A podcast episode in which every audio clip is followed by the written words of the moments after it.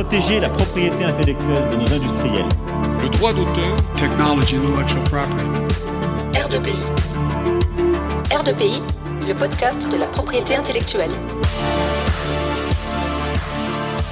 Chers auditeurs, chères auditrices, bienvenue sur R2PI, votre podcast de propriété intellectuelle. Ici, on parle de pays, on en parle entre amis, mais surtout, on vous en parle. Aujourd'hui, retrouvez un membre de notre équipe pour un épisode de Le Labo.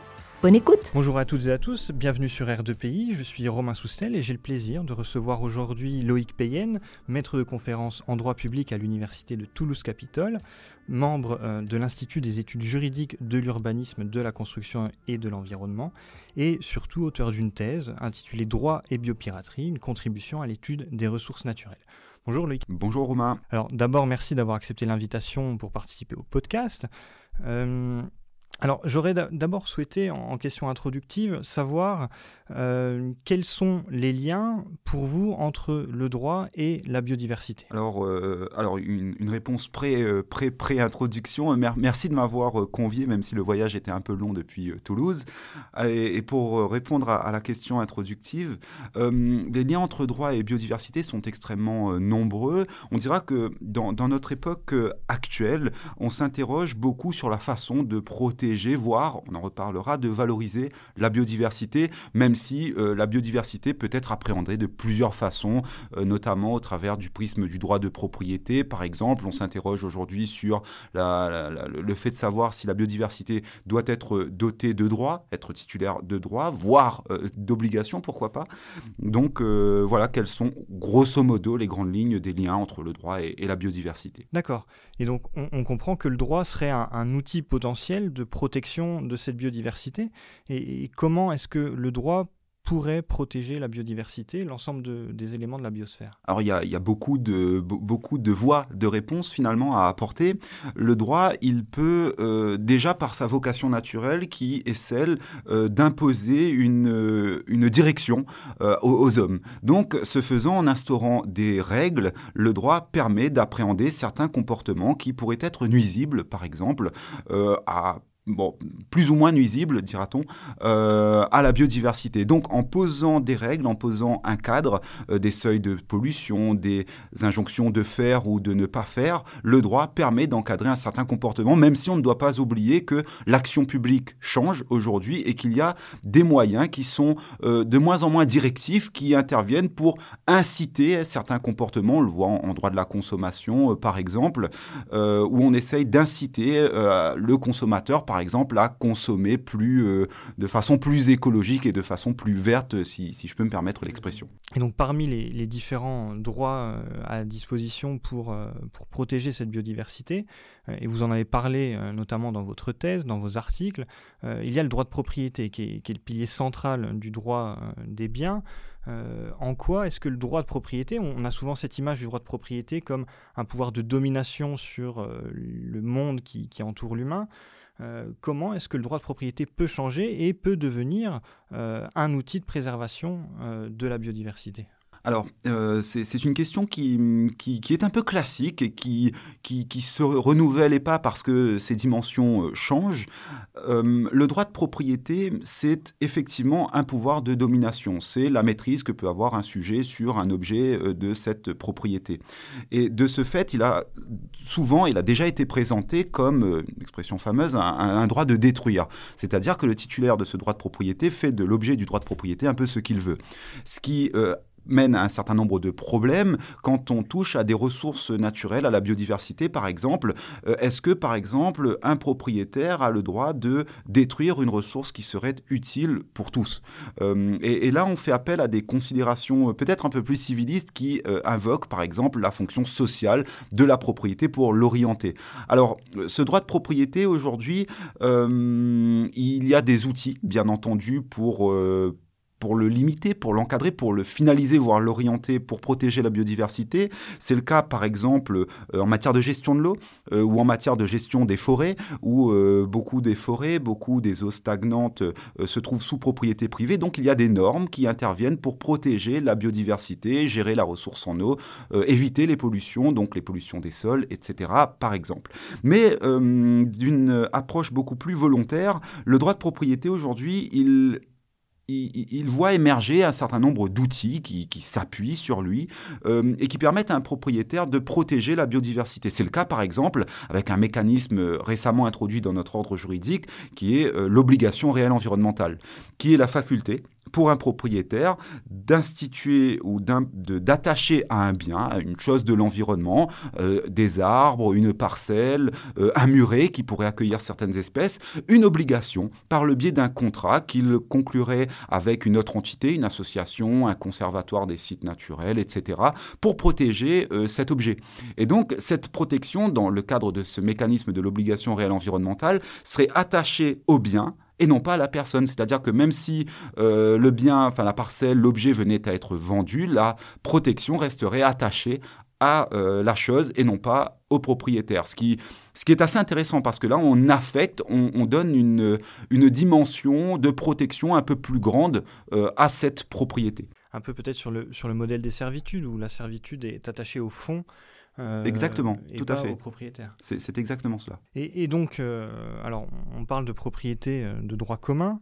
vous êtes certes maître de conférence en droit public, mais vous intervenez dans un podcast destiné à des auditeurs spécialisés en propriété intellectuelle. Le CEPI a cette tradition de propriété industrielle.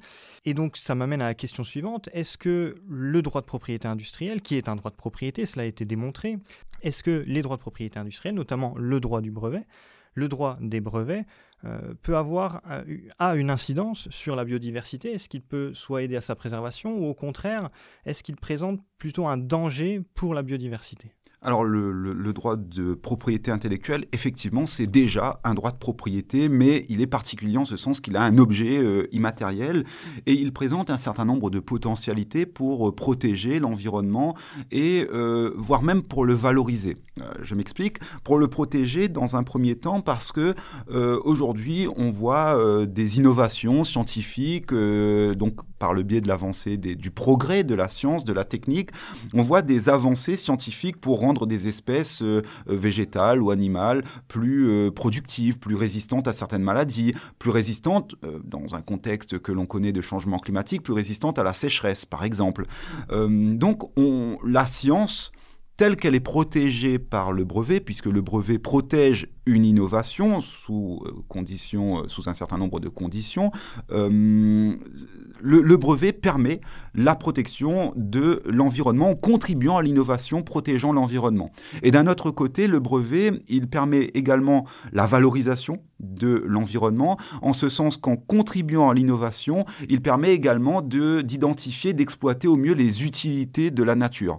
Soit tels qu'on les retrouve dans, dans, la nature, même si euh, ça peut faire l'objet de discussions, soit après transformation, après intervention euh, de la technique.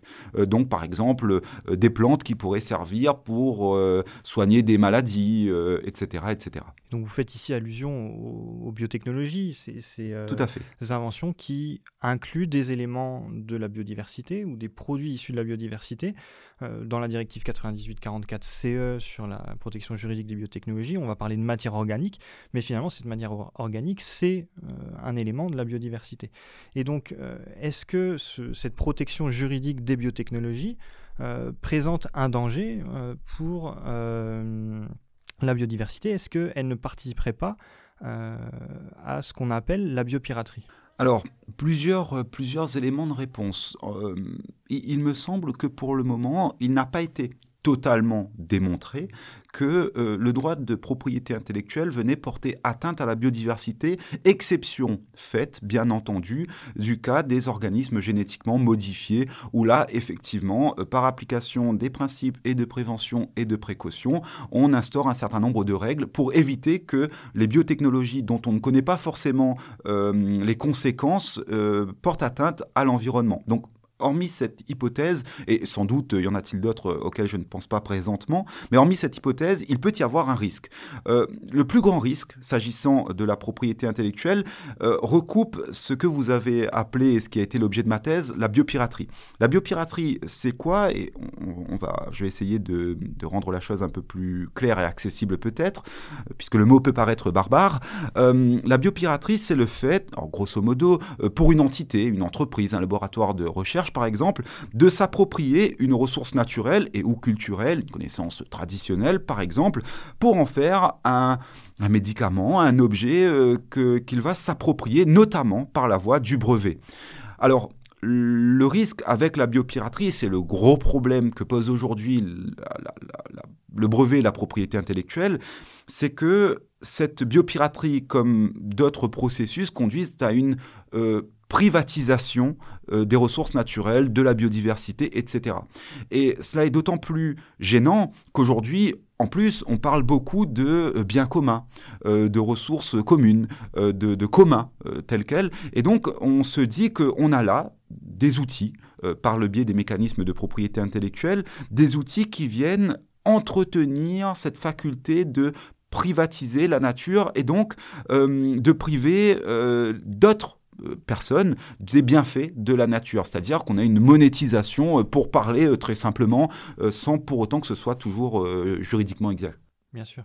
Et, cette idée de monétisation dont vous parlez de la nature, est-ce qu'elle n'a pas une origine culturelle euh, distincte, euh, en tout cas spécifique Parce que on a du mal à imaginer une monétisation de la nature de la part de, de peuples ancestraux qui ont une ontologie différente de la nôtre, un rapport à la nature différent euh, du nôtre?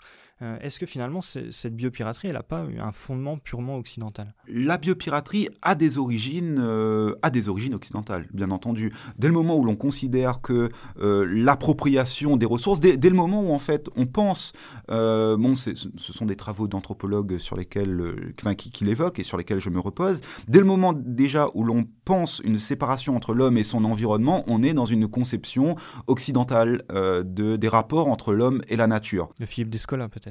Exactement. Euh, à, partir de ce moment-là, effectivement, dès le moment où on impose un droit de propriété, qu'il soit intellectuel ou pas, il y a déjà une rupture avec certaines conceptions des rapports homme-nature, comme on peut les retrouver d'ailleurs euh, auprès des communautés autochtones et euh, locales. Après, euh, il faut quand même faire attention dans le fait de ne pas enfermer ces communautés dans une conception que l'on pourrait avoir d'elles. Euh, on, le voit encore dans certains ordres juridiques, et c'est même, le, même visible en France dans la définition que l'on peut donner, euh, par exemple, des savoirs traditionnels. on voit qu'aujourd'hui, on a une vision de ces communautés qui sont enfermées, engoncées dans une espèce de vision qui ne leur permet pas finalement de se retrouver dans la modernité. Hmm. Et aujourd'hui, vous avez des pays, par exemple au Canada, où on a des communautés qui, sont, qui peuvent être considérées comme autochtones, mais qui se disent, nous voulons aussi avoir un droit au développement, avoir une propriété, un, pouvoir de gestion de notre territoire, par exemple. Donc, il y a beaucoup de, choses qui se disent. Et pour en revenir à cette euh, vision occidentale et aux origines, finalement, de la biopiraterie, de cette privatisation, notamment par la voie de la propriété intellectuelle, euh, pour, pour trouver les origines finalement de l'appropriation de la nature, il faut remonter déjà au droit romain. Donc on est déjà dans un cadre occidental où la nature était déjà réifiée et le seul prisme de définition du statut juridique des ressources naturelles, c'était l'homme. Euh, l'homme et l'utilité de la nature, c'est-à-dire qu'on avait des ressources qui étaient utiles à l'homme ou qui ne lui étaient pas utiles, qui étaient abondantes ou pas et qui faisaient ou pas l'objet, même pas d'une protection, mais d'un droit d'usage. Donc c'est au travers de ce prisme que le droit romain a saisi les choses de la nature. Ce droit romain, il s'est répandu, notamment grâce à la colonisation, par la suite, donc euh, par l'expansion des sociétés euh, occidentales finalement, qui a répandu cette vision. Et d'ailleurs, cette colonisation, alors c'est un aspect qui a été un peu moins étudié, mais que j'avais euh, abordé dans ma thèse, cette colonisation, elle repose précisément sur une vision précise qui est celle selon laquelle les ressources naturelles doivent être exploitées par tout le monde, quelles que soient les communautés en cause, au profit de tous. Et c'est précisément ce qui a conduit justement à ce que l'on impose à des peuples indigènes, c'est-à-dire qui venaient d'un territoire, à ce que l'on leur impose euh, euh, un modèle finalement d'exploitation des ressources dans, lequel ils ne se sont pas forcément euh, retrouvés, mais que l'on retrouve encore aujourd'hui, qui a donné lieu par la suite, par l'évolution de la science et des techniques, à la propriété intellectuelle. D'accord.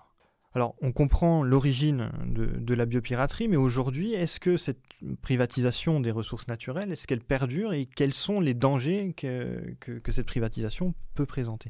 Alors, cette privatisation aujourd'hui, non seulement elle perdure, mais en plus elle s'accroît.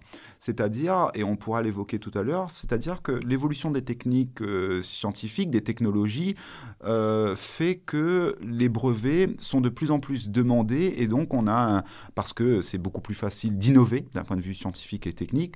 Et de ce fait, on a de plus en plus d'espèces, de variétés, de gènes, par exemple, qui sont appropriés.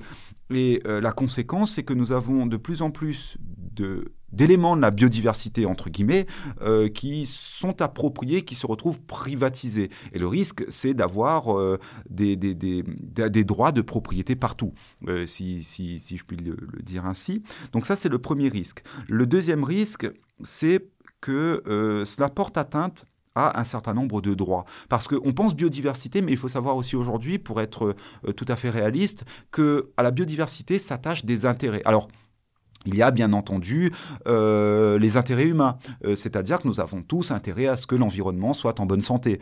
Euh, il y a bien entendu, pour peu que l'on puisse parler d'intérêts, il y a les intérêts de la nature elle-même, c'est-à-dire que le fonctionnement d'un écosystème implique que tous les éléments et toutes les fonctionnalités de cet écosystème soient protégés.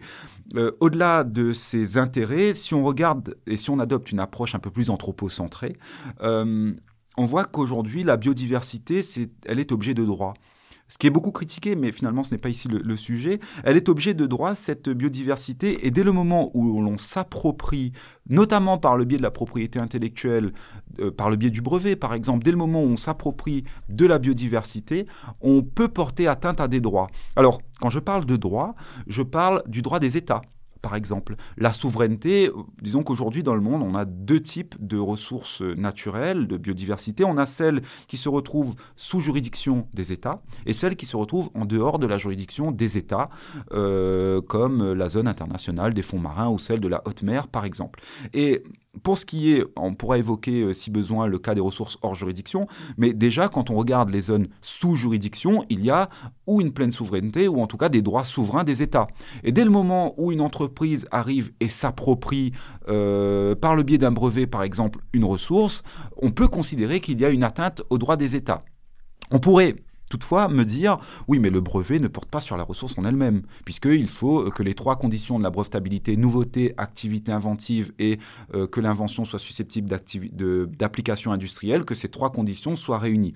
Effectivement, mais euh, lorsqu'on regarde un produit fini, lorsqu'on regarde une invention, euh, cette invention, certes, elle n'aurait pas pu naître sans l'intervention de la technologie et donc euh, l'intervention de l'entité qui, pose le brevet, par exemple, mais euh, elle n'aurait pas pu naître non plus sans la ressource initiale. Et donc, de ce point de vue, vous avez aujourd'hui des, États qui se sentent spoliés parce que, euh, parce que ce sont leurs ressources, parce qu'ils ont une souveraineté. la souveraineté, c'est le droit de déterminer notamment les conditions d'accès et d'utilisation des ressources sur son territoire. Et à partir de ce moment-là, dès le moment où on a des États qui euh, se confrontent à des entreprises qui s'approprient des ressources et qui l'exploitent économiquement, puisque c'est l'enjeu d'un point de vue international, pas que, mais euh, en grande partie, et c'est ce qui pose problème, ben vous avez des États qui se sentent spoliés parce qu'il faut quand même savoir que du fait de ces origines que j'ai pu évoquer tout à l'heure, colonisation, etc., euh, les ressources naturelles aujourd'hui, elles sont perçues comme, comme une sorte d'or vert. C'est-à-dire que les États voient dans ces ressources euh, une, euh, une monnaie d'échange, entre guillemets, pour se développer. Bon, très schématiquement, aujourd'hui, on, on, considère que 80% des États dans le monde, enfin, pardon, oui, 80% des États développés disposent de 20% de la biodiversité et inversement, 20% euh, des États euh, en, voie de développement disposent de 80% de la biodiversité. Ben, en fait, ce chiffre, il faut l'inverser pour ce qui est des biotechnologies. C'est-à-dire qu'alors que 80% des États ont euh, la biodiversité, ben, en fait, vous avez la part des autres États qui disposent des technologies. Et donc vous avez une scission sur la scène internationale entre les États développés qui ont la technologie et qui ont peu, euh, entre guillemets, de ressources euh, naturelles, de biodiversité, et vous avez des États en voie de développement qui sont généralement des anciens colonisés, qui ont beaucoup de biodiversité, mais qui ont peu d'outils de les valoriser. Et de ce point de vue-là, ils se disent, ben, nous, ce qu'on va faire, ce, qu'on veut, c'est une monnaie d'échange. On veut pouvoir se développer, mais on veut, euh, et pour pouvoir se développer, ben, on a la matière première pour le développement des États développés. Et cette matière première, c'est la biodiversité. Et donc, de ce point de vue, lorsque vous avez une entreprise, un laboratoire qui s'approprie des ressources, eh ben, vous avez des États qui se disent, ben, en fait, on m'a volé une capacité de développement. On n'a pas respecté ma souveraineté. C'est-à-dire qu'il y a un enjeu en termes de, euh, respect de la souveraineté. Euh, il y a aussi un enjeu du point de vue euh, de la capacité de développement, du respect du droit des peuples à se développer, etc., etc. Et au-delà de cela, si on regarde au-delà des États, puisque c'est quand même un, prisme euh, focalisé sur les, États, et il n'y a pas que les États en droit international, on peut également prendre en compte d'autres entités qui, sans être des États, euh, entretiennent des liens particuliers avec des ressources. Je pense là aux communautés autochtones et locales. Les communautés autochtones et locales, ce sont les populations autochtones comme on peut les retrouver, euh, enfin notamment comme on peut les retrouver euh, de part et d'autre dans le monde. ces communautés, on l'a évoqué tout à l'heure, ne pensent pas, n'ont pas forcément le même rapport à la nature que nous. Elles ont pu développer des liens spirituels ou assez particulier, euh, culturel de façon très large avec ces ressources euh, naturelles et euh, elles ont pu développer un certain nombre de savoirs. Et ces savoirs, elles ont pu les utiliser, ces communautés, pour, par exemple, développer, en tout cas avoir des, des, des, outils pour se soigner, des outils en termes cosmétiques, etc., etc. Et à partir de ce moment-là, quand vous avez une entité qui s'approprie une ressource, euh, que ces communautés utilisaient, ou euh, qui s'approprient une ressource grâce à l'aide de ces communautés. on a ce qu'on appelle les activités de bioprospection ou d'ethnobioprospection, c'est-à-dire que vous avez certaines entités, euh, laboratoires ou entreprises, qui vont voir des communautés parce qu'elles ont détecté un usage particulier d'une plante pour se soigner, qui vont se dire ah, c'est peut-être intéressant, il y a peut-être une part de vérité. Donc on va étudier un peu ce qu'elles en font, ces communautés de ces plantes comment elles l'utilisent, dont on exploite leur, savoir, leurs connaissances traditionnelles. Et là, derrière, ces laboratoires, parfois, peuvent poser un brevet. Et donc là, le, sentiment de spoliation, il peut être extrêmement grand, euh, ce peut être extrêmement frustrant euh, pour ces communautés euh, qui, qui peuvent voir non seulement leurs droits, mais aussi leur identité être volée finalement par certaines autres entités. Et donc euh, une des méthodes pour éviter soit euh, la spoliation euh, des ressources naturelles des, États ou la spoliation des, savoirs traditionnels de ces communautés, ce serait ce qui est inclus dans la Convention sur la diversité biologique de 92, dans le protocole de Nagoya, ce serait ces règles qui visent, qui visent à quoi en fait ces règles du protocole et de la Convention? Alors, en, fait, dans cette dialectique entre le commun et le propre, en ce qui est du bien commun et ce qui peut être approprié, euh, notamment par des entreprises, euh, le droit international a réagi en 1992 avec la Convention cadre sur la diversité biologique, euh, qui poursuit trois objectifs majeurs la conservation de la diversité biologique, l'utilisation durable de ces ressources et Troisième objectif, celui qui nous intéresse, le partage juste et équitable des avantages qui découlent de l'utilisation de ces ressources. Cette convention sur la diversité biologique, elle pose un principe très simple. Elle identifie d'abord deux protagonistes. Il y a d'un côté les fournisseurs de ressources, ceux qui ont, entre guillemets, la matière première, et euh, de l'autre côté les utilisateurs de ressources, ceux qui vont l'exploiter, qui vont développer des techniques qui peuvent donner lieu à un brevet, par exemple. Et elle nous dit, cette convention sur la diversité biologique, lorsqu'un utilisateur veut... Euh, exploiter, utiliser une ressource, il doit d'abord demander l'autorisation au titulaire de droit. Donc si c'est un État, on demande l'utilisation à un État, même si l'État est de façon générale assez incontournable, euh, ou si euh, la communauté a des droits particuliers, euh, on demande à la communauté le droit d'utiliser ses ressources ou naturelles ou culturelles. Première exigence, donc on demande l'autorisation. Ensuite, il faut négocier les conditions d'utilisation. En gros, l'utilisateur, il doit négocier dans un contrat avec le, titulaire de droit sur ces ressources ce qu'il a le droit de faire ou pas? Est-ce qu'il a le droit de poser un brevet ou pas? Euh, Par exemple, est-ce qu'il a le droit de transmettre cette ressource ou pas? Euh, Est-ce qu'il a le droit de publier des articles scientifiques? Est-ce qu'il a le droit de l'exploiter économiquement? Et troisième exigence, après celle-ci, donc toujours dans ce contrat, euh, l'utilisateur, il doit négocier avec le fournisseur les conditions du partage des avantages qu'il va retirer de cette exploitation de ressources. Par exemple, s'il pose un brevet qu'il exploite ce brevet et que cela donne lieu à, une, à une, un objet qui sera mis sur le marché, par exemple, et eh ben dans ce cas, ben on peut imaginer, par exemple, un pourcentage de, des bénéfices que cette entité ferait euh, qui serait reversé auprès du fournisseur. Mais les avantages peuvent ne pas être aussi monétaires. Il peut s'agir euh, d'une copropriété intellectuelle. Il peut s'agir d'une mention dans les articles scientifiques de la contribution des communautés, par exemple, à la découverte, à l'invention plutôt.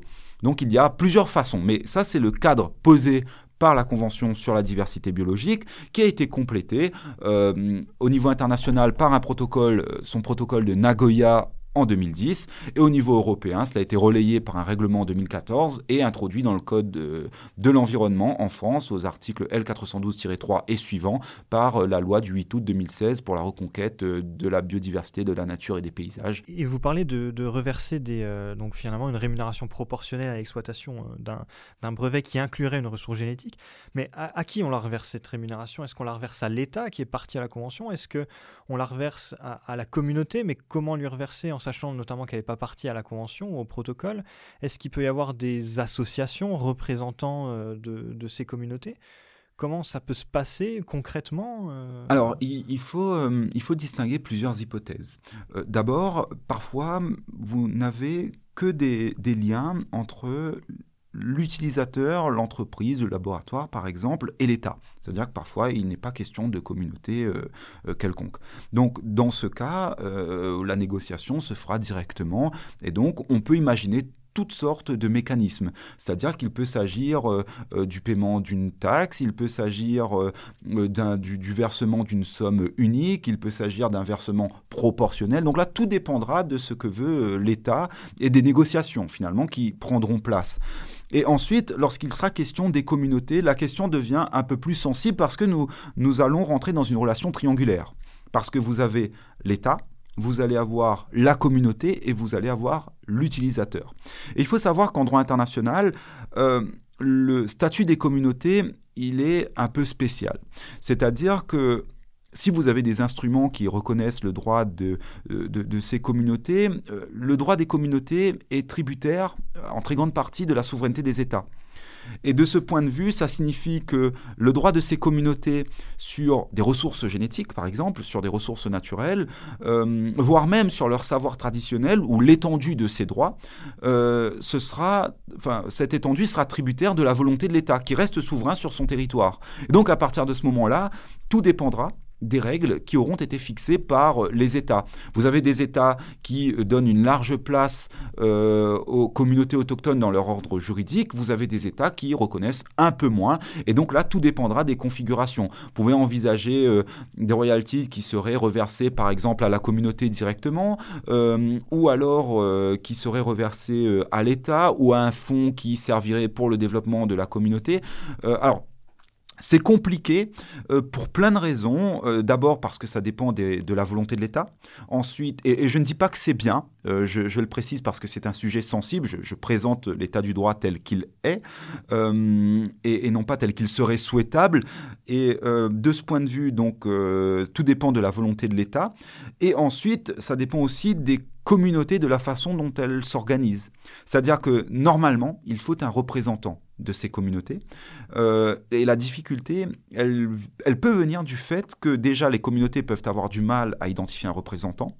Euh, ensuite, vous pouvez avoir plusieurs communautés sur le territoire d'un ou plusieurs États qui partagent la même connaissance traditionnelle. Et donc, dans ce cas-là, qui on s'adresse? Est-ce qu'on s'adresse à telle communauté euh, ou à telle autre communauté d'un même État Ou est-ce qu'on s'adresse à telle communauté de tel État ou telle autre communauté de tel autre État? Et donc là, on en vient à des situations possiblement concurrentielles entre, entre les communautés. Mais de façon très schématique, euh, ce qu'essaye de faire le droit de l'environnement, c'est de répartir les droits entre le fournisseur de la ressource et l'utilisateur, de sorte que euh, ces dérives que nous dénoncions tout à l'heure sur cette, ce brevet qui est aujourd'hui dénoncé comme étant un anti-commun finalement, un outil d'appropriation, ce brevet pourrait aujourd'hui être, en tout cas ces effets néfastes de privatisation pourraient être un peu contrebalancés par cette, euh, ce, mécanisme de partage. Et justement, euh, comment cette propriété intellectuelle prend en compte ces, ces, ces besoins d'autorisation préalable à l'exploitation de ressources, comment elle prend en compte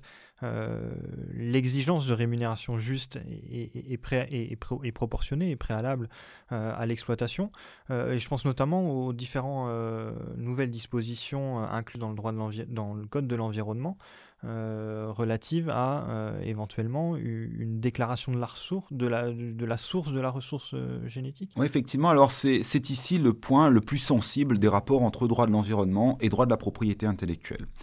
Euh, ces deux droits reposent sur une logique qui est foncièrement différente. Alors même qu'ils ont pu être adoptés euh, à peu près à la même, à la même période, 92 pour l'un et 94 pour l'autre. Euh, pourquoi? Parce que le droit de la biodiversité, et cela se voit notamment dans la Convention sur la diversité biologique, aux articles 16 et suivants notamment, euh, on, retient une, une approche d'intégration. C'est-à-dire qu'on se dit, ben, on met en place un mécanisme de partage et on tient compte, on veut une protection effective des droits de propriété intellectuelle. Et donc, on essaye d'intégrer dans le mécanisme de partage tel que mis en place par la Convention sur la diversité biologique notamment, euh, les mécanismes de propriété intellectuelle. Donc lorsqu'il y a partage des avantages, on veut qu'il y ait notamment une prise en compte des droits de propriété intellectuelle pour qu'il euh, puisse y avoir un déploiement de ces dispositifs en même temps que l'on protège l'environnement, ou en tout cas qu'on protège les droits associés à l'environnement, puisqu'il est surtout question de cela en réalité. Et du point de vue à l'inverse du droit des brevets euh, et du droit de la propriété intellectuelle, mais euh, surtout des brevets dans ce cas-là, on a une logique qui n'est absolument pas d'intégration, c'est une logique qui est plutôt euh, peut-être d'exclusion plutôt ou, ou alors d'ignorance.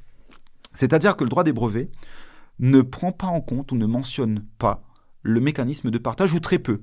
Alors, effectivement, alors déjà quand on regarde en droit international, il y a des discussions euh, qui, qui sont actuellement en cours, qui, qui, prennent un peu de temps pour que le droit des brevets intègre un, un, peu mieux ces mécanismes de partage. Des discussions en cours à l'OMPI, au Comité intergouvernemental sur les ressources. Exactement, Une notamment. diplomatique a été euh, convoquée en 2024, mais euh, ça risque de. tout, tout à fait.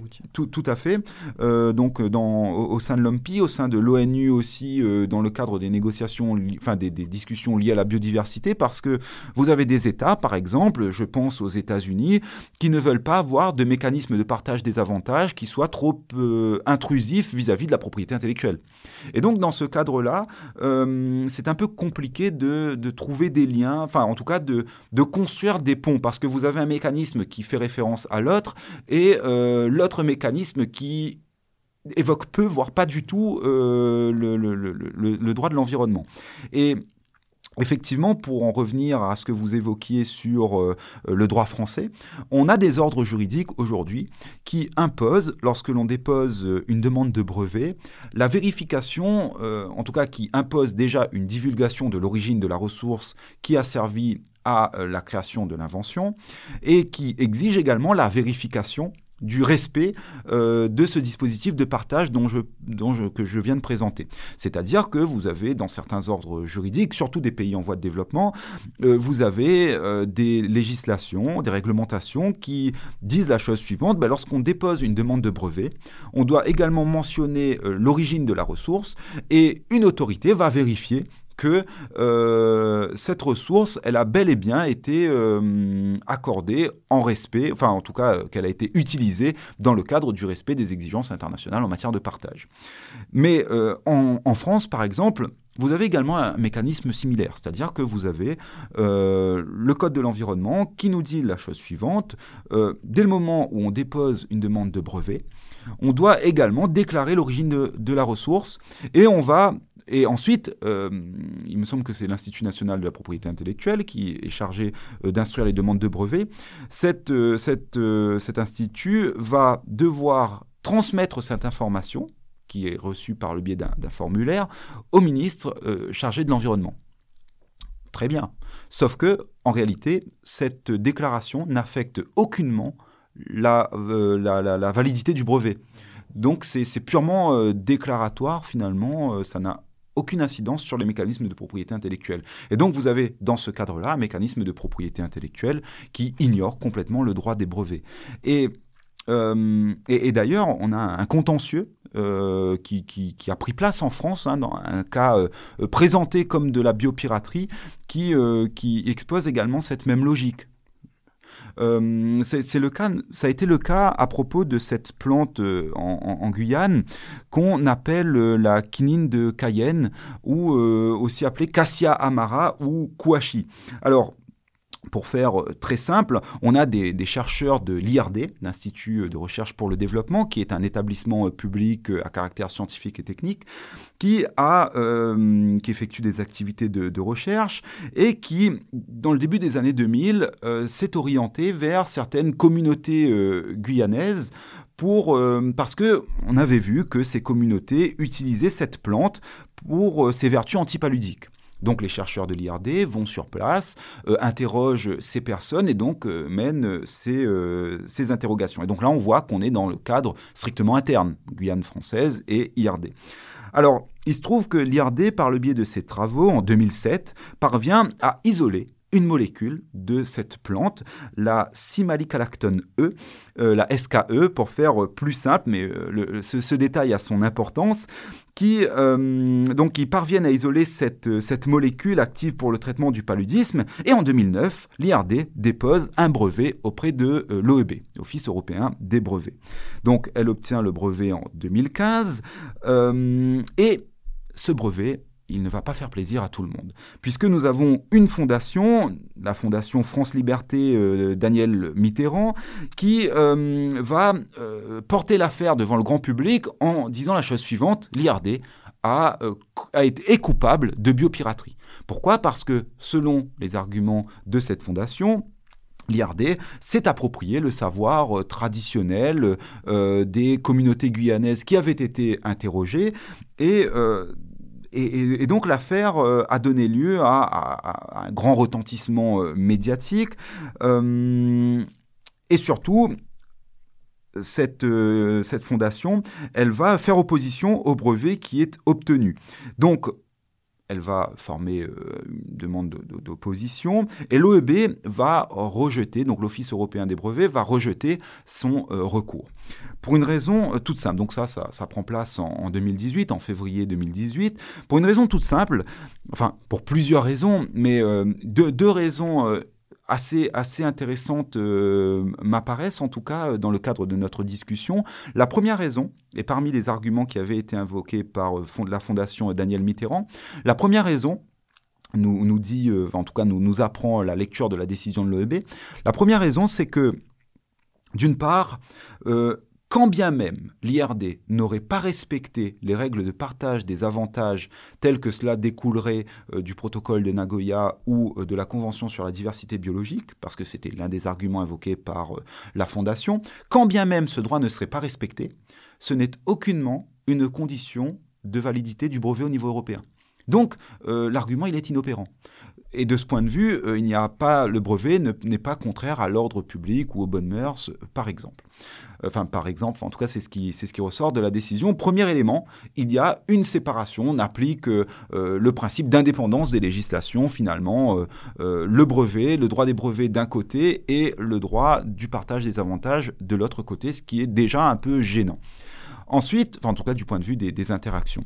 Ensuite, quand on lit la décision de l'OEB, je vous parlais de cette molécule qui avait été découverte par les chercheurs de l'IRD, la Simalicalactone E. eh ben, l'OEB nous dit la chose suivante. En fait, ces communautés autochtones, certes, l'IRD s'est appuyé sur leur savoir traditionnel, mais il se trouve que cette molécule SKE qui a été brevetée par euh, l'IRD, elle n'est pas celle qu'utilisaient les communautés. En fait, les communautés telles qu'elles l'a préparées euh, étaient mises en avant plutôt la SKD, la simalic-alactone D. C'est-à-dire que cette molécule qui est utilisée, qui a été, qui fait l'objet du brevet, ce n'est pas celle qui était utilisée par les communautés guyanaises qui, euh, telles qu'elles l'utilisaient, ne se reposaient pas sur la molécule SKE. En tout cas, cela n'a pas été démontré par la Fondation. Et pourquoi est-ce que c'est intéressant? Parce que ici, quand on se plonge dans les conditions de la brevetabilité, eh ben, euh, le, critère de la nouveauté, ben, il est rempli. Parce qu'en réalité, ce qu'a identifié ce qu'a euh, identifié, créé, entre guillemets, euh, l'IRD, eh ben, enfin, ce qu'elle n'a pas créé, mais ce qu'elle a identifié en tout cas, c'est justement une molécule nouvelle telle qu'elle n'était pas utilisée dans les connaissances traditionnelles. Mais là où c'est problématique, alors, euh, on, comprend le raisonnement de l'OEB. En revanche, s'il n'y avait pas eu de, euh, s'il n'y avait pas eu l'aide des communautés guyanaises, ben, il n'y aurait pas eu de découverte de la SKE. Donc comment est-ce qu'on reconnaît la, contribution de ces communautés? Et donc là, ça devient tout de suite un peu plus problématique, un peu plus tendu euh, comme, interrogation. Donc là, il y a, un problème, en tout cas. Et il me semble que cet argument de dire que finalement, le principe actif qui, était dans le médicament n'était pas euh, identique à, finalement euh, l'élément naturel utilisé par euh, la communauté et se retrouve dans, l'affaire sur le Oudia, sur la, cette plante coupe-fin utilisée par des communautés en, en Afrique du Sud, où l'OEB a refusé d'estimer que l'invention n'était pas nouvelle, qu'elle n'était a estimé qu'elle n'était pas déjà connue des communautés parce qu'il y avait cette différence entre euh, le brevet tel que revendiqué, le principe actif tel que revendiqué, et euh, l'usage qui en était réellement fait, qui était connu depuis longtemps par les communautés euh, locales. Tout à fait. Tout à fait. Et c'est même une, euh, c'est même l'argument premier dans le contentieux des brevets. Euh, l'idée, c'est de dire qu'il n'y a pas de nouveauté euh, parce que souvent, alors lorsque c'est généralement lorsque sont en cause des connaissances traditionnelles. L'idée, c'est de dire que en fait, l'entreprise en cause ou l'institut de recherche, peu importe, n'a rien créé, n'a rien inventé. Et donc souvent, l'argument qui fait tomber des brevets, ça a été le cas euh, pour le Houdia, pour d'autres euh, plantes également euh, ici et outre-Atlantique. On pense notamment au margousier, par exemple. c'est souvent cet argument de la nouveauté qui permet de faire tomber les brevets. Et certains plaident aujourd'hui pour que justement les offices de brevets fassent preuve de beaucoup plus de sévérité à l'égard de ce critère de brevetabilité. Et un des éléments à prendre en compte, c'est la création notamment de bases de données qui vont répertorier ces savoirs traditionnels, éventuellement ces ressources génétiques associées à ces savoirs, parce qu'il faut prendre conscience du fait que souvent il n'y a pas de traces réellement écrites, ou en tout cas ces traces écrites euh, ne seront pas euh, connues des examinateurs de l'OEB, d'où l'importance des préoccupations des États en développement détenteurs de ressources génétiques à l'OMPI, euh, de mettre en place des bases de données, par exemple de l'Inde, de mettre en place des bases de données sur leur savoir traditionnel. Oui, effectivement. Et je, je, rajouterais peut-être que ces, ces, bases de données, ce sont des outils qui sont utiles, peut-être même indispensables, mais euh, ce sont des outils qui présentent quand même euh, un risque, ou en tout cas un certain nombre de risques indispensable. Pourquoi? Parce qu'effectivement, l'action de recenser un certain nombre de savoirs traditionnels, euh, par exemple, ce sont des outils qui, enfin, cela constitue un outil permettant aux offices de brevets, par exemple, d'avoir euh, de façon accessible des, des, connaissances pour évaluer ce qu'on appelle l'état de la technique. Donc, de ce point de vue-là, les bases de données sont intéressantes, outre le fait qu'elles peuvent qu'elles contribuent à sauvegarder le patrimoine culturel de ces populations qui peuvent disparaître donc ça sauvegarde un patrimoine euh, culturel. Donc les bases de données, c'est très positif. Après, les bases de données, ça représente néanmoins un risque. Un risque pourquoi? Parce que euh, les bases de données, alors ça peut servir aux offices de brevets, mais les bases de données peuvent aussi servir, euh, selon les cas, aux entreprises ou aux laboratoires qui font des recherches. Et donc dans ce cas-là, a-t-on la certitude que l'utilisation de ces connaissances qui sont recensées, euh, que cette utilisation euh, se réalise conformément à la volonté des, des communautés qui ont permis la constitution de ces bases de données. Et là, c'est déjà assez. Déjà, il y, a un premier risque. Car même si les entreprises ne, ne, peuvent pas déposer de brevet parce que ça va être antériorisé, elles peuvent très bien garder cette invention secrète. Et dans ce cas-là, on, on est dans l'impossibilité de, de euh, de lutter contre une biopiraterie par des, euh, agissements gardés secrets par, les entreprises. Oui, effectivement, effectivement, ça ne, ça ne facilite pas euh, les choses. Et, cette base de données, d'ailleurs, elle pose problème vis-à-vis d'abord des connaissances traditionnelles, mais aussi des ressources naturelles, de la biodiversité en tant que telle. Et, et, on le voit de plus en plus aujourd'hui parce que vous avez des, des collections de muséums d'histoire naturelle, par exemple, des collections aujourd'hui botaniques, par exemple, qui se retrouvent dans des musées. Et on se rend compte que ben, ces collections, elles contiennent des ressources euh, qui sont présentes dans des États aujourd'hui, mais elles ont été constituées sans l'accord de ces États à une certaine époque. Et aujourd'hui, l'utilisation de ces ressources peut donner lieu à un certain nombre d'innovations. Et donc, quelle place donner à ces États Et la question est, ravivée aujourd'hui par le progrès technologique parce qu'on parle beaucoup de séquençage génétique. Euh, le, séquençage génétique, c'est le plan détaillé des organismes vivants. Et le séquençage génétique, aujourd'hui, il est de plus en plus mis en ligne euh, à disposition euh, dans des bases de données. Le problème, c'est que les chercheurs aujourd'hui en, échangeant avec eux, on, le comprend très aisément, n'ont plus besoin d'accès aux ressources physiques. Ils peuvent travailler à partir du séquençage ADN, donc par le biais euh, notamment de ce qu'on appelle la bioinformatique, de ces ordinateurs très très puissants qui permettent d'exploiter euh, les, données sur les ressources génétiques. Et le problème, c'est que ces bases de données qui sont accessibles bah, dépossèdent les États. Parce que il y a l'une des grandes discussions qui prend place aujourd'hui sur la scène internationale, c'est est-ce que l'information génétique, telle qu'elle se retrouve dans des bases de données dématérialisées, est-ce qu'elle rentre dans le cadre du mécanisme de partage? Les États en développement aimeraient que oui, on le comprend, et les États développés, d'autres disent que non. C'est du libre accès, ce sont c'est du, du bien commun entre guillemets, et, et là on voit que on a, euh, notamment avec les techniques d'édition du, génome, on a des façons d'exploiter ce séquençage génétique, de créer un certain nombre d'inventions euh, très facilement, euh, qui pourraient entraîner, enfin qui entraînent en réalité déjà aujourd'hui une multiplication du nombre des brevets au détriment, entre guillemets, des, des États qui sont propriétaires des ressources physiques et qui aimeraient que leurs droits soient étendus aux ressources génétiques immatérielles finalement. Alors, merci beaucoup euh, Loïc Payen pour ces informations. Euh, euh, alors, peut-être pour le mot de la fin, est-ce qu'on peut espérer un jour qu'il n'y ait plus d'actes de biopiraterie? Est-ce que le droit va permettre d'encadrer suffisamment les choses pour que la biopiraterie, l'appropriation illicite de, ressources génétiques, de ressources naturelles, n'ait plus sa place dans nos systèmes? Et à ce moment-là, d'où doit venir l'impulsion? Est-ce que ça doit venir des États, des organisations internationales, des des entreprises elles-mêmes euh, qui vont assumer une sorte de responsabilité Alors on peut espérer que, les choses changent, mais comme, euh, comme bien souvent, et j'ai envie de dire comme toujours, tout est une affaire de volonté et de consensus, surtout au niveau international. il faut déjà que les États se mettent d'accord, que les uns ne soient pas trop jaloux des technologies des autres ou de la souveraineté des autres. tout, tout, sera, tout sera à faire, à mon avis, de, de coopération. Parce que à partir du moment, en tout cas, tant que l'on considère qu'on continuera à considérer que la biodiversité, c'est un réservoir de ressources, à mon avis, il y aura toujours une logique concurrentielle qui va conduire à une appropriation.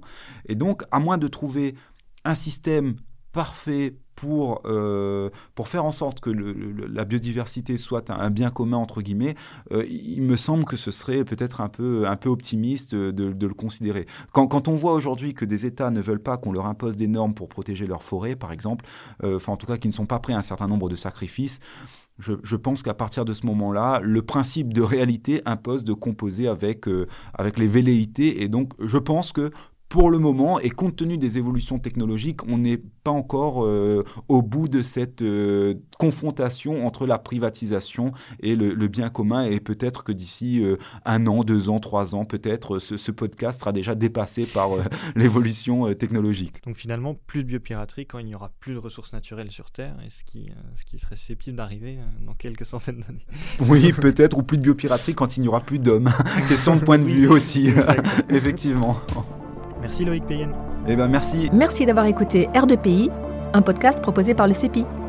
Retrouvez notre actualité sur le site du podcast et sur nos comptes Twitter, Instagram et LinkedIn. Les liens sont en description d'épisode. Vous pouvez également nous écrire par email à l'adresse r2pi.contact@gmail.com. À la semaine prochaine.